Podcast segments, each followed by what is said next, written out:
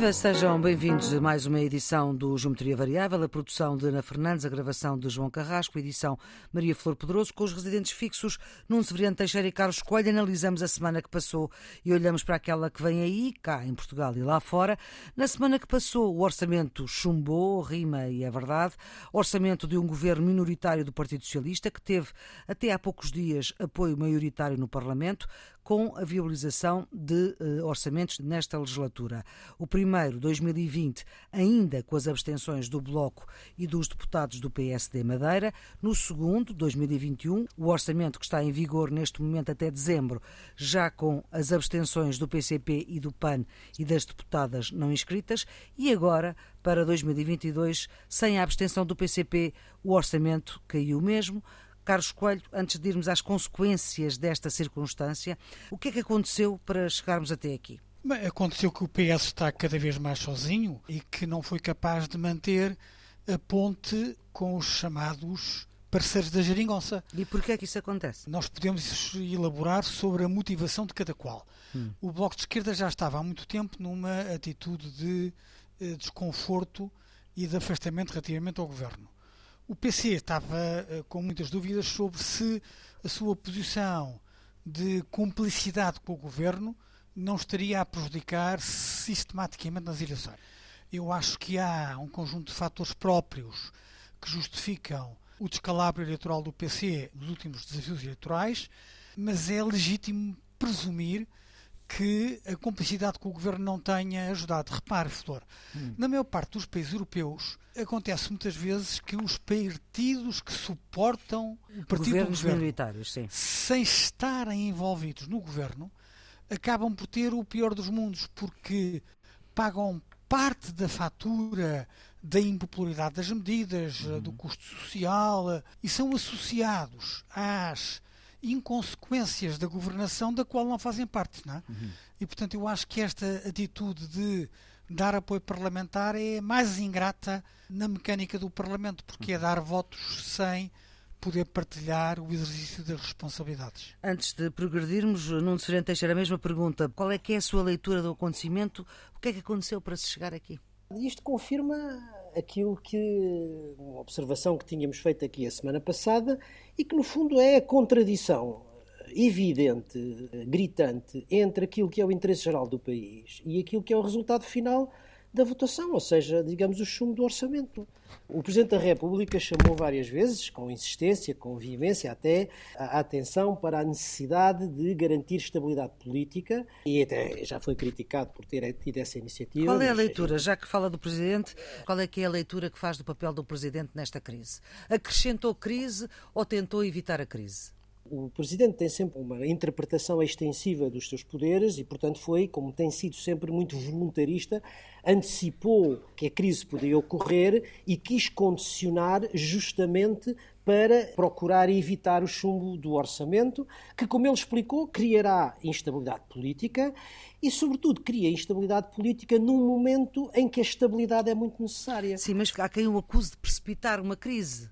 Pois, eh, pode ter essa leitura, mas aquilo que me parece que estava na intenção do Presidente, dentro daquela leitura extensiva dos seus poderes, é eu vou tentar evitar uma crise. Ela está aí a chegar, eu vou tentar evitá-la condicionando dentro dos limites das minhas competências e, portanto, o aviso de que haveria eleições antecipadas tinha, penso eu, o objetivo de chamar os partidos particularmente os partidos à esquerda, a terem alguma contenção e a poderem viabilizar o orçamento. Porque, como o Presidente disse, num momento em que é preciso estabilidade política para consolidar a saída da crise pandémica e para, sobretudo, relançar a economia, o que acontece é justamente o contrário. Desse ponto de vista, eu acho que eh, tem que se sublinhar esta contradição entre aquilo que é o interesse geral e aquilo que foi o resultado. Uhum. Como é que o Carlos olha para a questão do Presidente? Acrescentou crise? Não, eu, evitou crise?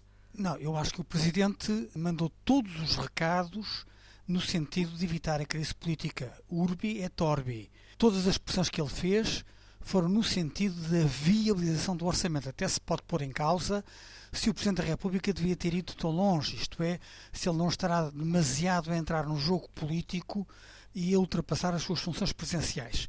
Independentemente dessa análise ou dessa controvérsia, é indiscutível que o Presidente da República tudo fez para que não houvesse crise política e para que o orçamento fosse viabilizado. Evidentemente, o resultado está aí, não, não foi bem sucedido. Uhum. Outra questão é de saber se a dissolução da Assembleia da República era necessária. Hum. Vamos ser claros, a recusa de um orçamento de Estado não leva nem à admissão do governo, nem à dissolução do Parlamento. Mas o Presidente da República não deixou margem para dúvidas. Ele percebeu que a reprovação deste orçamento era mais do que uma cambalhota na execução da gestão financeira do país. Ele percebeu de uma forma clara que a reprovação deste orçamento é a falência do modelo da geringonça. E, portanto, não sendo possível viabilizar este orçamento, nenhum outro poderia ser possível. E assim sendo, não bastava demitir o governo, aliás, era improvável que neste concerto parlamentar qualquer outro governo fosse possível, e ele entendeu que não se pode perder tempo. Aliás, foi claro em recordar que há verbas do PRR que são de rápida execução e é do interesse nacional que o país não perca tempo. O que significa que a recusa deste orçamento deveria levar a eleições antecipadas na interpretação do Presidente. Ele fê-lo, e eu acho que ele fê-lo com este duplo sentido, que o Nuno já chamou a atenção. Primeiro, de fazer pressão sobre os partidos da esquerda, dizendo se vocês não aprovarem o orçamento, vão ter eleições. Porque vamos ser claros, os partidos menos interessados em eleições, neste momento, são o PCP e o Bloco de Esquerda. Portanto, seriam aqueles que seriam mais sensíveis uhum. ao argumento da inevitabilidade das eleições para viabilizar um orçamento. Mas, em segundo lugar, a ideia de que o país não pode parar e que, não sendo possível, é esta Assembleia da República e este Governo encontrar um orçamento que funcione, é necessário que o povo seja consultado e que uma nova Assembleia da República possa gerar um novo Executivo. É evidente que uh, o chumbo de um orçamento não implica nem a admissão do Governo, nem a dissolução do Parlamento. Mas na interpretação do Presidente, as condições políticas que o Governo viria a ter depois do chumbo do, do orçamento, na fase tão crítica como é uh, que estamos a viver em termos de relançamento da economia e de saída da pandemia, levou a interpretar e a condicionar, ou a procurar condicionar a vida política no sentido de evitar esse chumbo. Do meu ponto de vista, embora a interpretação da sua atitude, da sua, da sua ação política seja relativamente extensiva, ela está dentro daquilo a que se costuma designar a magistratura de influência do Presidente da República. Não considero que tenha excedido os seus, os seus, certo, as suas competências. Certo, certo, Portanto, se os senhores fossem Presidentes da República, também dissolviam a Assembleia da República o mais rapidamente claramente, possível? Claramente, claramente. Neste quadro de circunstâncias não há outra alternativa. Não, não. É igual. É igual. Eu acho que não há, não há condições políticas para poder eh, fazer o exercício da governação. Como é que isto é no cidadão comum, que nós falávamos aqui no outro dia, não é? Na economia, na imagem internacional. Qual é que é o impacto disto? Bem, na imagem internacional, o Ministro dos Estrangeiros, por acaso, já se referiu a isso, dizendo que há um elemento que é fundamental de capital simbólico e político que Portugal tem em termos internacionais, que era justamente a sua capacidade de manter estabilidade política num quadro que era de alguma instabilidade, de facto fica, fica afetado. Isso não há, não há qualquer dúvida. A imprensa internacional diz que a esquerda falhou a António Costa. E objetivamente é o que acontece, não é? Certo, certo. Isto é uma coisa que ao cidadão comum não diz muito, pelo certo. contrário. Quer dizer, o cidadão comum continua a estar preocupado com a greve do metro e dos transportes públicos, continua a estar preocupado com o nível da sua vida, com o preço de, dos combustíveis e da eletricidade e a forma como tudo isto se desenvolveu Afasta. é uma coisa que, do meu ponto de vista, só cria divórcio entre a opinião pública e os responsáveis político-partidários. Lamento dizer isto porque, porque, na verdade, não é algo que venha em favor da qualidade da democracia. Mas, mas eu penso que é isso que acontece. Carlos. Eu acho que a maior parte das pessoas veem as eleições como uma obrigação cívica, mas como uma chatice. Quer dizer, as pessoas têm que ir às urnas, têm que perder tempo. Se perguntar a cada pessoa se prefere que haja eleições ou que não haja eleições, de uma forma geral, as pessoas preferem que não haja eleições, que os mandatos durem os quatro anos, que as coisas se façam de acordo com as regras. Esta sensação de que vão ser obrigados uma vez mais a ir às urnas e a dar a sua opinião não corresponde a uma exuberância da democracia que as pessoas vejam como uma festa, veem como uma obrigação. É? Sobretudo, uh, e, eu e, acho portanto... que é de difícil compreensão para o cidadão comum, no momento em que vivemos, o desencadear de uma crise política como esta. É difícil de compreender. Eu acho que as pessoas, sobretudo, receiam que a crise política possa prejudicar o relançamento da economia. Ah.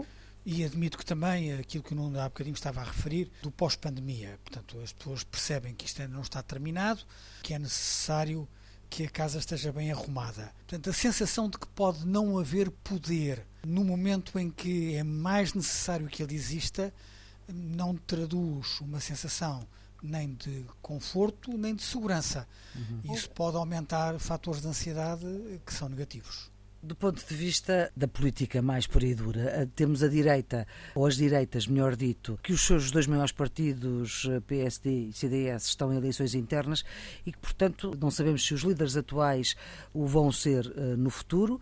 Como é que isto se gera ao mesmo tempo de uma crise política? É complicado. Temos o Presidente da República que recebeu, numa audiência uh, de cortesia, um dos candidatos à liderança do PSD.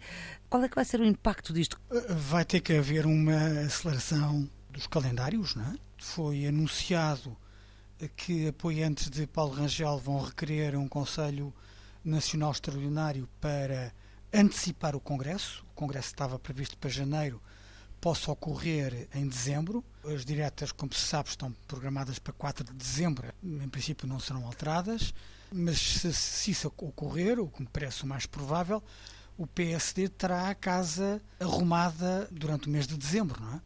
Uh, e, portanto, irá para as eleições legislativas com a sua Acha que não perturba, não perturba esta circunstância? Evidentemente perturba sempre, porque há uma sobreposição de calendários. Mas, por outro lado, pode criar uma dinâmica, como a dinâmica no PSD, que está estabelecida, uma dinâmica de mudança, é um certo cansaço do Rui Rio e um certo endeusamento de, de Paulo Rangel, isto pode ajudar eh, à dinâmica de vitória de Paulo Rangel. O PSD a arrumar a casa depressa para disputar as eleições contra o Partido Socialista. Isto, por outro lado, pode dar a uma dinâmica de bipolarização nas próximas eleições legislativas eh, entre PS e PSD. E isso pode ser menos simpático para os partidos marginais. Bloco de Esquerda e PCP mas também para os partidos à direita, CDS, Iniciativa Liberal, etc. Não sei se estou inteiramente de acordo com o Carlos relativamente à questão de que o voto se poderá concentrar nos, nos, dois maiores partidos. Mas indo por partes, eu acho que aqui há uma nota que é muito positiva e que deve ser sublinhada por parte do PAN e das deputadas não inscritas, que mostraram uma grande responsabilidade política e isso deve ser sublinhado. Ou seja, elas não votaram a favor, o, o PAN nem as deputadas não inscritas não votaram a favor, provavelmente não estavam satisfeitas com o orçamento, mas ao absterem-se, a sua intenção era que passasse para a discussão na especialidade, aperfeiçoado, e, portanto, foram forças políticas, PAN e deputadas não inscritas, que se comportaram com muita responsabilidade política e pondo o interesse geral acima do interesse particular. Opa, Isso é muito importante. Oh, oh, Nuno, Nuno, eu não quero desvalorizar a análise séria que ambas as deputadas e os deputados do PAN terão feito sobre o que deve ser o interesse nacional hoje. Hum. E, portanto, não estou a escarnecer daquilo que pode ser um raciocínio autêntico. Mas a verdade é que são os deputados que mais têm a perder com estas eleições antecipadas. A Joacine não vai ser deputada, porque depois da ruptura entre ela e o LIVRE, é impossível que o LIVRE torne a apresentá-la e outra deputada que é dissidente do PAN não tem Cristina espaço Rodrigues. para ser candidata. O PAN é um partido que tem estado a perder espaço nas últimas eleições e que é talvez o partido parlamentar hoje com mais probabilidade de perder em próximas eleições legislativas. Mais e, portanto, uma razão, Carlos, mais uma razão para que a atitude tenha sido uma atitude de interesse geral e não de interesse particular, uma vez que, eventualmente, de acordo com o que o Carlos está a dizer, elas até serão os mais prejudicados.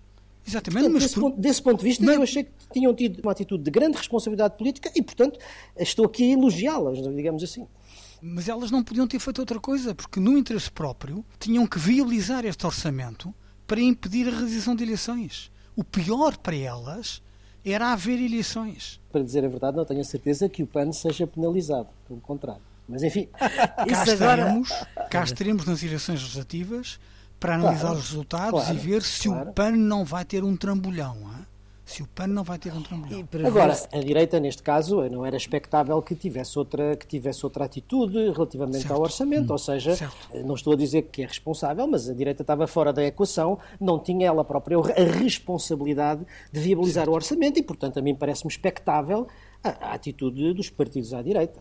À hum. esquerda é que as coisas serão relativamente diferentes. À esquerda, é? António Costa fala de uma esquerda com 2 milhões e 750 mil votos, mais ou menos foi o que teve em 2019, que é uma esquerda que junta o PS, o PCP e o Bloco de Esquerda. E fala de uma esquerda reforçada, estável e duradoura. É possível depois disto? Nuno? Não sei se é possível. Não sei se é possível. Quer o Bloco de Esquerda, quer o Partido Comunista tiveram uma atitude que não se preocupou em primeiro lugar, não teve uma lógica de interesse geral e até sequer uma lógica de favorecer os seus próprios eleitorados. Enfim, eu tem dúvida que um próximo orçamento venha a favorecer mais a função pública com um aumento superior ao 0,9, ou um aumento dos pensionistas, ou a diminuição do IRS para os jovens. Quer dizer, não sei se a recusa do orçamento por parte destes dois partidos beneficia os seus próprios eleitorados e se vão ganhar alguma coisa do ponto de vista eleitoral. O que me parece é que a lógica que presidiu essa decisão, e é uma lógica com certeza ponderada, séria, que os partidos têm, não é tanto a lógica lógica do que vão ganhar ou não eleitoralmente, não é tanto a lógica do interesse geral, é a lógica da sua identidade política. Estes são dois partidos que foram sempre ao longo do tempo partidos que se identificaram como partidos de protesto, como partidos de oposição,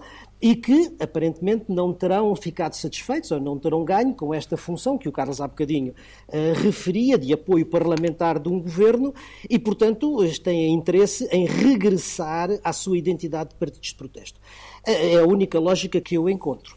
Mas, ao contrário do que o Carlos estava a dizer, porque eu tenho ouvido falar eh, insistentemente de que eh, as eleições vão clarificar o panorama político em Portugal. Eu não sei se elas vão clarificar, porque as duas tendências que nós vemos em movimento na Europa e em Portugal também, isso tem vindo a acontecer, são duas. Primeiro, a polarização política. Segundo, a desagregação partidária.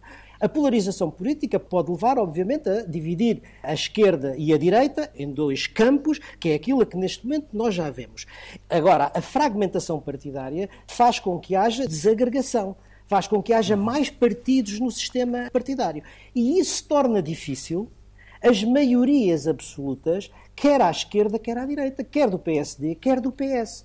E, portanto, eu posso estar redondamente enganado, mas, eh, e não temos ainda, não temos ainda estudos eleitorais nesse sentido. Mas o que é provável é que haja necessidade para fazer uma maioria à direita de coligações do PS com o PSD, com a Iniciativa Liberal, e vamos ver com o Chega, ou não, para fazer uma maioria, e à esquerda do PS com os partidos da geringonça, ou então com o PAN, mas não me parece que o, o, cenário que sai das próximas eleições seja tão clarificador, seja tão diferente daquilo que é agora e que forneça uma estabilidade política e uma governabilidade ou à esquerda ou à direita, partindo do princípio que a polarização não vai favorecer blocos centrais. É? Eu concordo com o Nuno que os tempos não parecem fadados à probabilidade de maiorias absolutas. Embora esse possa ser o sonho de António Costa ter uma maioria absoluta para o PS para poder governar. Não foi isso que ele eh, pediu no, no, discurso de fecho? Não, não, ele, ele, não pediu. Ele pediu uma maioria reforçada. Mas Portanto, com esta esquerda, pelando a esta esquerda, à esquerda à sim, esquerda dele. Sim, com certeza, mas que, uhum. quando ele pede uma maioria reforçada, uma maioria reforçada para o PS. Né? Acha que é? Ah, ah, acho claramente o discurso de António Costa, o discurso de encerramento no Orçamento de Estado, que me pareceu um bom discurso. é um sincero, bom discurso, é um bom discurso. Foi um discurso de alinhavar uma espécie de plano daquilo que foi obtido e daquilo que não foi obtido, uhum. uh, Deve avaliação, haver, avaliação de resultados, mas teve uma componente já de campanha eleitoral. Os últimos minutos foram claramente a falar como se as eleições estivessem marcadas. Não havia dúvida nenhuma de que o Primeiro-Ministro, no debate do Orçamento de Estado, já tinha claríssima consciência de que o orçamento ia ser recusado e de que isso ia dar eleições antecipadas. E ele pede uma maioria reforçada. Mas pede uma maioria reforçada para o PS. Não é? Portanto, ele acha que o PS, depois desta gestão, merece a confiança dos portugueses e que deve merecer uma confiança reforçada. Eu relembro só que diz que nasceu à esquerda, foi criada à esquerda, etc. E portanto acha sim, que a sim, esquerda, e quando ele fala de uma esquerda com 2 milhões 750 mil votos, se nós formos a 2019 é mais ou menos isso que dá somado PC, Bloco e PS. Com certeza, não.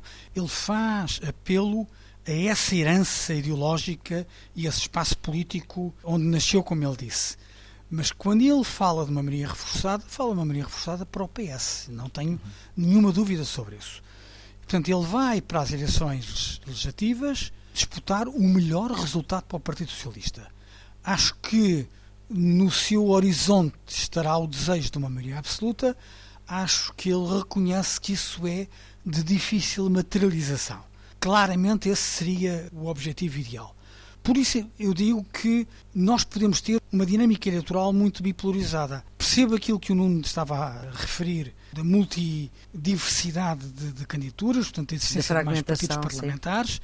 mas essa fragmentação pode não ter referência nos grandes números. Isto é, você uhum. pode ter, por absurdo, 10 novos partidos com um deputado cada um. Sim. Isso não é muito significativo para os grandes números, embora uhum torne mais complicada, de facto, a obtenção de uma, de uma maioria absoluta. E um... torna mais complicada a feitura de uma coligação com estabilidade governativa, não é? Sim, com certeza. Agora, e se não houver maiorias absolutas, o Presidente deve exigir compromissos escritos, quer seja à direita, quer seja à esquerda? Eu acho que depende muito das circunstâncias concretas. Não, é? não acho que haja receitas absolutas. Depende muito das circunstâncias concretas. Não foi a falta de compromisso escrito agora que levou a esta circunstância? Não, não. Quer dizer, o, professor Cavaco Silva foi o garante da geringonça, não é? Porque ao exigir um compromisso escrito, no fundo, eh, garantiu a estabilidade do primeiro governo. Da primeira legislatura, eh, digamos assim. E agora, primeira para o legislatura. Daqui para o futuro. É evidente que se houver compromissos escritos, é mais difícil, eh, é mais difícil rompê-los e, portanto, a estabilidade poderá ficar mais assegurada. Mas quer dizer, mas não é um dado absoluto. Enfim, Como os, é compromissos também, é se os compromissos escritos também se rompem em determinadas circunstâncias, como circunstâncias políticas. Como os contratos portanto... denunciam, as circunstâncias alteram. Quer dizer, os, os, os casamentos interrompem-se com os divórcios. Quer dizer, haver um papel escrito e assinado não significa que as pessoas ficam acorrentadas durante quatro anos a uma solução que prova que já está completamente ultrapassada, podre Uh, e fraca, não. E neste, neste momento eu acho que a volatilidade é muito grande e todos os cenários eh, são equacionáveis, quer dizer, não há grandes certezas, vamos ter mesmo que esperar pelas eleições. E o que eu espero é que destas eleições saia a possibilidade de uh, encontrar eh, uma maioria e estabilidade governativa. Uhum. Este compromisso escrito estou... era pós-eleitoral, não era? Se bem que se fale que PSD e CDS podem concorrer coligados, mas isso, enfim, vamos ter tempo para olhar para todas essas incidências do Sim, que. Mas Paulo Rangel disse que, na sua opinião, o PSD deve ir sozinho às eleições. E, portanto, denunciou claramente a sua opinião sobre a estratégia eleitoral do PSD. Vamos ver como é que se, se é ele que define a estratégia do PSD ou não.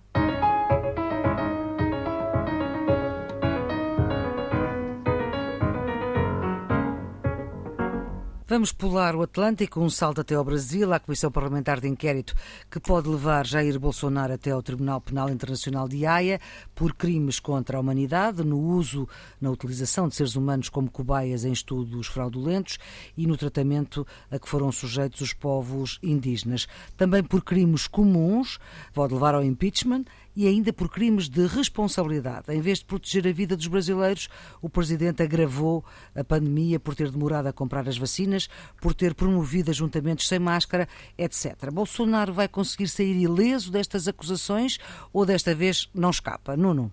Não, é muito difícil, é muito difícil que o seja. Vamos lá ver. Bolsonaro é acusado de nove tipos de crimes, entre os quais os mais grave de todos, crimes contra a humanidade. Isto são, vamos dizer, para que se fique mais ou menos eh, à ocorrência são 600 mil mortos, dos quais o relatório diz que 300 mil seriam responsabilidade políticas o, o, do Presidente. das políticas do, do Presidente Bolsonaro. O relatório vai ser enviado ao Ministério Público no Brasil e anuncia-se enviado ao Tribunal Penal uhum. Internacional. Não há dúvida que a gestão eh, populista das pandemias, exemplos mais claros são de, de, Trump e de Bolsonaro, foram aqueles que tiveram consequências mais desastrosas, enfim, a desvalorização da doença, a descredibilização da ciência, a utilização de terapias não científicas, tudo isso obviamente teve consequências desastrosas e disso não há nenhuma dúvida. Há aqui uma questão política e há uma questão jurídica. Do ponto de vista político, a questão é saber se os responsáveis políticos podem vir a ser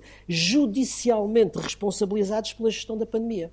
A questão política é, é esta. Essa, Vamos lá ver, no direito internacional, a maioria dos crimes só podem ser imputados aos Estados com exceção de um ou dois casos, entre os quais há crimes contra a humanidade. Portanto, os crimes contra a humanidade podem ser imputados a pessoas individualmente e, nesse sentido, Bolsonaro pode ser responsabilidade. Mas, mas, e é aqui que está o ponto, não existe nenhum precedente hum. de crimes contra a humanidade no contexto de saúde pública. Há no contexto da guerra, há no contexto Sim. da repressão política, mas não no contexto da saúde pública. Hum. E, de facto, é relativamente difícil provar a responsabilidade individual desta ou daquela pessoa no quadro das mortes por doença. Não, não sou jurista, li o que alguns juristas tinham escrito, mas que é muito difícil responsabilizá-lo e seria, digamos, um precedente. Era a primeira vez que um crime contra a humanidade era usado num contexto de saúde pública. Uhum, bom, mas o impeachment pode ser. Bem, aí já é outra coisa, aí já é no, no plano interno. Como referiu Maria Flor, há três tipos de acusações. Há a acusação do crime de responsabilidade, a acusação de vários crimes comuns e a acusação de crimes contra um, a humanidade. Um, eu acho que o que é importante neste documento da Comissão uh, Parlamentar de Inquérito do Senado, uh, que são quase duas mil páginas, é a circunstância de explicitar a responsabilidade objetiva de Bolsonaro em todo este procedimento desastroso não apenas da recusa de fazer contratos com os fabricantes das vacinas, de promover terapias eh, não comprovadas, uhum. como a hidroxicloroquina, na qual parece ter interesses económicos diretos, com uma atitude sistemática de recusa de utilização de máscara em público, entre outras atitudes. Aliás, esta semana tivemos eh, mais um episódio completamente patético, que foi Bolsonaro fazer um filme em que diz que as pessoas que têm, apanham a segunda dose da vacina ficam uh, mais vulneráveis a apanhar o vírus da SIDA. É uma hum. coisa sem pés nem cabeça que levou estes filmes de Bolsonaro a serem imediatamente expulsos das redes sociais onde ele uhum. as publicou. Por notícias falsas. É, fake news uhum. uh, completa, mas isto é tão absurdo, tão absurdo, que é impressionante como é que um presidente de um país com a dimensão de um Brasil faz uma coisa destas, quer dizer, é, é completamente disparatado. Bom, e agora o agora, que é que se espera disto? Uh, agora, portanto... relativamente a estes três tipos de crime, hum. nada vai acontecer. Nada vai acontecer. E nada vai acontecer porquê? Primeiro, porque os crimes de responsabilidade, que podem dar o impeachment, só têm consequência se o Presidente da Câmara dos Deputados, atualmente hum. o Arthur Lira, assinar o instrumento que desencadeia o processo. Olha, Arthur Lira é um aliado de Bolsonaro. Bolsonaro gastou milhões de, de reais a reforçar as verbas dos deputados para investimentos nos seus círculos eleitorais a probabilidade de Artur Lira desencadear um processo de impeachment contra Bolsonaro é zero. As acusações de crimes, que são muitos, propagar o vírus, infração de medida sanitária preventiva, charlatanismo, eh, incitação ao crime por aí fora, depende de uma pessoa que é o Procurador-Geral da República, Augusto Aras, é a única autoridade pode apresentar uma denúncia criminal contra o Presidente no Supremo Tribunal Federal. Olha, Augusto Aras é outro aliado de Bolsonaro, foi nomeado por ele, sempre demonstrou uma grande preocupação em protegê-lo e é inverosímil que mude de campo neste momento. E as acusações de crimes contra a humanidade, como o Nuno já disse, é improvável que o Tribunal de Haia dê sequência esta denúncia, mas ainda que o faça, com a duração dos processos no Tribunal de Haia, estamos a falar de coisas que se arrastam décadas. E para o ano há eleições de novo no Brasil? E, portanto, a probabilidade disto ter qualquer efeito no Brasil a curto prazo é perfeitamente nula. Portanto, este documento é um documento que vai erudir uma vez mais Bolsonaro. Bolsonaro tem, em todos os estudos de opinião, de semana para semana, menos apoio popular, mas ainda assim existe um terço do eleitorado brasileiro que continua a achar que Bolsonaro é um grande presidente. No plano interno, como é óbvio, Carlos disse, nada, nada acontecerá do ponto de vista eh, judicial. O efeito é naturalmente um efeito político de desgaste do presidente, que terá enfim, o seu peso, sobretudo num contexto eleitoral. No plano internacional, em primeiro lugar, é preciso que o relatório chegue ao Tribunal eh, Penal Internacional, coisa que ainda não, não tinha acontecido, mas se chegar, a dificuldade de prova é muito grande e, portanto, como, também como o Carlos disse, vai se arrastar por muitos anos e deixará de ter, com certeza, algum efeito prático.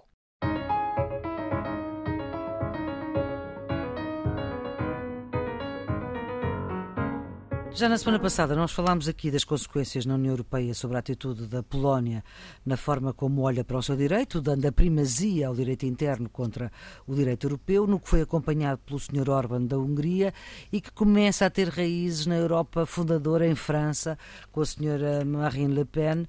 E aqui está eh, mais uma razão de inquietação, Carlos Coelho. Estamos claramente numa circunstância em que a coesão interna da União Europeia parece fragilizada. E estes dois fenómenos são dois fenómenos muito, muito preocupantes. A circunstância de o Sr. Orbán eh, ter recebido a Sra. Marine Le Pen com honras de recepção de Estado. Hum. Foi um sinal político forte que teve, aliás, consequência num compromisso que ambos assumiram de tentarem formar uma força política europeia que eles dizem que deve ser assente nas ideias do soberanismo, do nacionalismo e da democracia iliberal. Isto significa que entre os eleitos de Marine Le Pen e os eleitos de Vítor Orbán vai haver espaço para a constituição, com outras pessoas, de um novo grupo político no Parlamento Europeu. Não excluiria que isso acontecesse a curto espaço. Este encontro ocorre no momento em que ambos estão sob fogo. Vítor Orbán dentro da União Europeia e Marine Le Pen em França. Eh, há um fenómeno de popularidade de uma figura chamada Eric Zemmour, um homem de 63 anos, que começou como jornalista, foi uma estrela da televisão, um escritor best-seller, que já foi condenado em tribunal duas vezes por incitar ao ódio racial e que está a roubar eleitorado de Le Pen. O pai da senhora Le Pen, o Jean-Marie Le Pen, apoia Henrique Zemmour, nunca deu apoio à filha.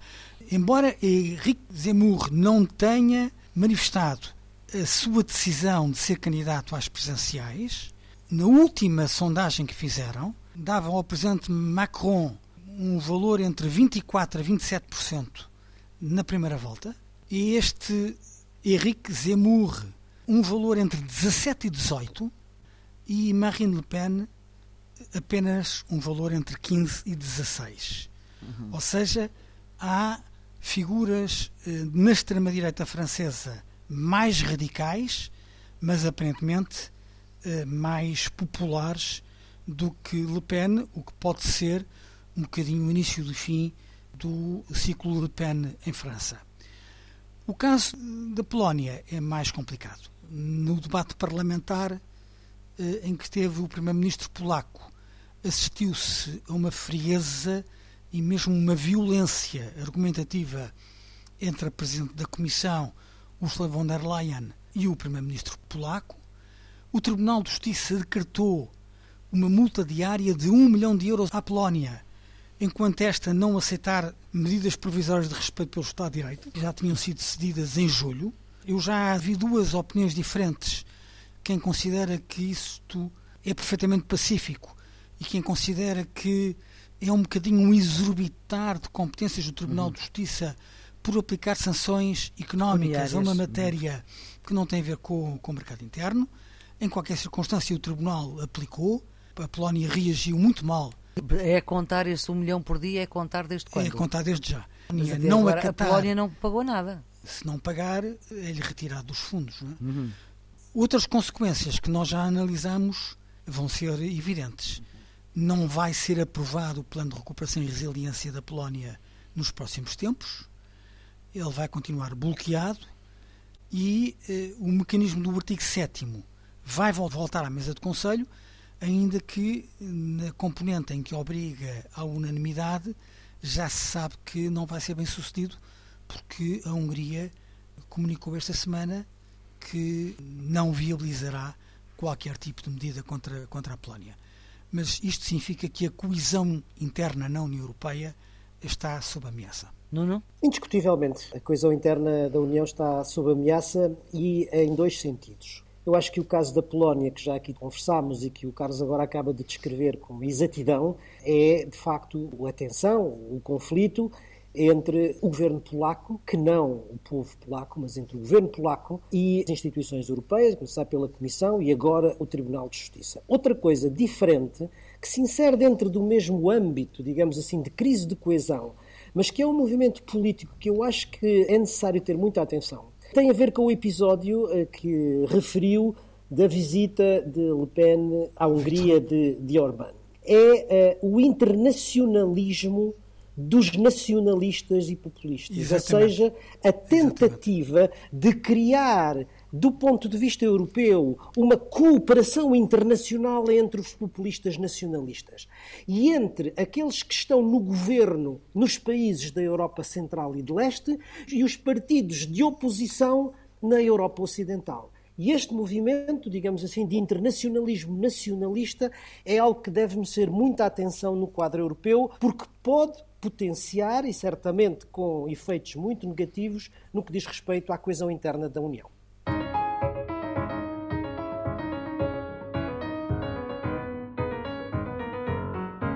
Vamos para os nossos redondos, bicudos e quadrados. Bicudos, Carlos? O Afeganistão e a situação das mulheres. Soubemos esta semana que uma jogadora de voleibol uhum. foi decapitada pelos talibãs.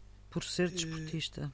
Um dos líderes do movimento talibã disse a uma entrevista a uma estação televisiva na Austrália que o desporto feminino é algo inapropriado e desnecessário. E isto diz tudo sobre a forma como no Afeganistão se olha para as mulheres. Não, não. O novo golpe de Estado militar no Sudão. Depois da queda de Bashir, em 2019, o Sudão do Sul tem atravessado uma transição política muito tumultuosa. E nas últimas semanas tinham sucedido manifestações e protestos, uns pró-democracia, outros pró-militares. E na última segunda-feira o Exército pôs termo a essas manifestações, decretou o estado de emergência, demitiu o governo, dissolveu o Parlamento e, apesar de ter eh, anunciado que realizará eleições em 2023, aquilo que se segue dentro de momentos é a ditadura. Quadrados, Carlos? Sob a TAP e o novo aeroporto. A TAP é a Companhia de Bandeira Nacional. Eh, os prejuízos acumulados, acrescentados da pandemia, resultaram numa situação financeira dramática. Sabemos que no próximo ano o governo injetará mil milhões de euros num total de 2 mil milhões para a reestruturação que ainda terá de ser aprovado pela Comissão Europeia. E, por outro lado, a discussão sobre o novo aeroporto voltou à ordem do dia e o próprio Presidente da República disse lamentar uma situação em que terminasse o segundo mandato sem uma decisão sobre o novo aeroporto, que na verdade é uma urgência. Não, O meu quadrado vai para o aviso do Tribunal de Contas para o risco de incumprimento do PRR. Depois de analisar a concretização dos fundos europeus do Portugal 2020, em que em sete anos Portugal executou apenas pouco mais de metade do financiamento que lhe foi atribuído, o Tribunal de Contas alerta para a necessidade de adotar medidas que acelerem o processo de execução da bazuca. Estão em causa enfim, muitos milhões de euros e no quadro atual de crise política este aviso tem ainda mais sentido. Redondos, Carlos Coelho. A iniciativa do Instituto de Medicina Molecular da Faculdade de Medicina da Universidade de Lisboa sobre o cancro da mama é o resultado do projeto IMM LASWEB, pretende juntar médicos, cientistas e investigadores, além de uma equipa de fundraising para campanhas de sensibilização da população. Esta abordagem global para estudar o microambiente deste cancro é um passo em frente para o combate a uma doença que é diagnosticada a 7 mil pessoas por ano em Portugal, vitimando eh, mais de 1.500. Sr. Redondo, Nuno Severino Teixeira. O facto de Portugal estar a convergir com a União Europeia no Índice de Igualdade de Género. É um relatório do Instituto Europeu para a Igualdade de Género que conclui que Portugal continua a progredir acima da média europeia em matéria de igualdade entre homens e mulheres. A Suécia ocupa o primeiro lugar desse índice, Portugal está no 15, mas a tendência é positiva. Uhum. Quer isto dizer que ainda temos muito caminho a fazer. Pistas para o fim de semana, para desanuviar, Carlos. Um romance delicioso de Jeffrey Archer chamado Nem um tostão a mais, nem um tostão a menos. É uma leitura deliciosa para um fim de semana bem passado. Não. A minha sugestão vai para a Festa do Cinema Italiano. É uma grande programação de cinema italiano, vai decorrer entre o dia 2 e o dia 10 de novembro em Lisboa, mas com sessões em várias cidades do país ao longo do mês de novembro. A abertura será no Cinema São Jorge, no dia 2 de novembro, com a antestreia do mais recente filme de Nani Moretti, hum. Tre Piani, Três Planos, que foi considerado, aliás, pela crítica do Festival de Cannes, um dos melhores filmes de Nani Moretti. Mas uh, apresentam-se, mais do que isso, uma série de filmes com clássicos, desde o Vittorio de Sica, o Visconti, a filmes mais recentes e um conjunto de eventos paralelos, incluindo um tributo à grande diva italiana Rafaela Carrà. Para mim, que vivi os anos 90 em Itália, é uma grande oportunidade para reviver todo esse ambiente, mas acho que o cartaz vale a pena para toda a gente. Muito bem, é com esta pista que fechamos esta edição do Geometria Variável. A equipa do Geometria, João Carrasco, Ana Fernandes, Maria Flor Pedroso, Nuno Ferreira Teixeira e Carlos Coelho. Esta equipa volta para a semana. Tenham um bom dia.